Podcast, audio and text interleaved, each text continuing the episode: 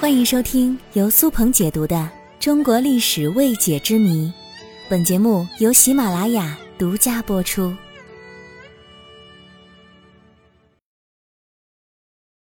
魏晋风度是怎么形成的呢？魏晋风度一词出自于鲁迅先生的著名演讲《魏晋风度及文章与药及酒之关系》。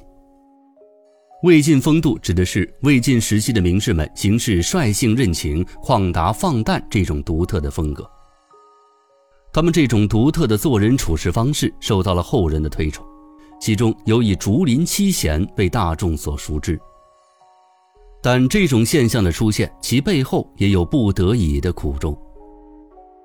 我总结魏晋风度的形成有以下几个方面的原因：第一，思想方面。自汉武帝实行罢黜百家、独尊儒术之后，儒学一直被封建政权奉为正统思想，但这种情况到了东汉末期受到了严重挑战。随着统治阶级与人民矛盾的加深，割据势力的兴起，士大夫的意识形态也在不断的改变。儒学的社会实践带来的是东汉末年的政治昏暗与腐败，以及随后三国的硝烟弥漫和战马嘶鸣。这样就使得大批社会名士陷入了深沉的思考当中，他们在思考：传统的儒学真的是至高无上的真理学说吗？最后导致了名士们在精神上的空前清醒，崇尚无为的玄学开始兴起，这为魏晋风度的产生奠定了思想基础。受这股玄学思潮的影响，魏晋士人往往表现出后世所谓的魏晋风度。第二，政治条件。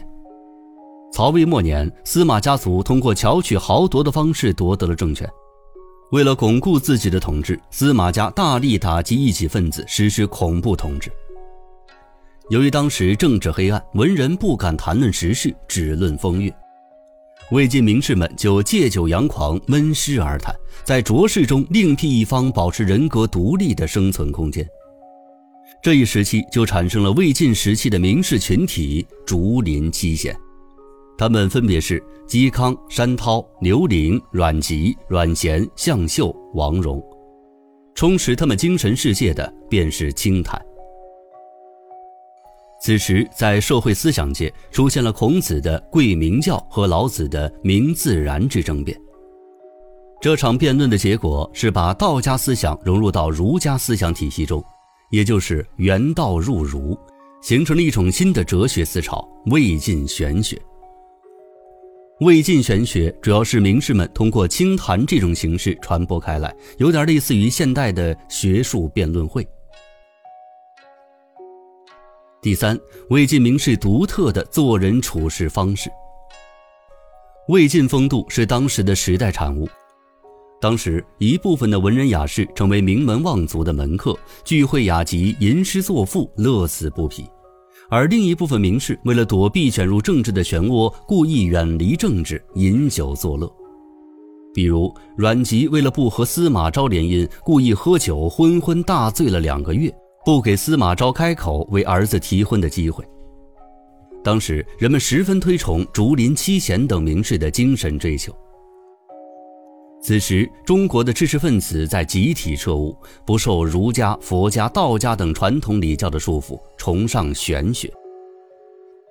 魏晋名士纵情山水，饮酒作乐，在追求个性自由时，他们不拘一格，他们个个都特别的自以为是。在精神追求方面，魏晋名士不遗余力的潇洒的活着，自由和洒脱这两个词在他们身上得到了淋漓尽致的体现。魏晋时期，名士风度一直受到历代文人的推崇，成为众多文人的精神伊甸园。其实，任何一种文化都是历史发展的必然产物。在这一期节目当中，我反复提到了一个词——玄学。这玄学是一种怎样的学说呢？这可不是一两句话能说清楚的。简单来说，玄学也是一种儒家的哲学，用思辨的方式来找出世界本源的一种学说。好吧，关于玄学呢，其实我也不是特别清楚。那么，在听节目的小伙伴，如果有高手，也请您用最通俗易懂的语言为我普及和解释一下，到底什么是玄学呢？希望各位不吝赐教，谢谢大家。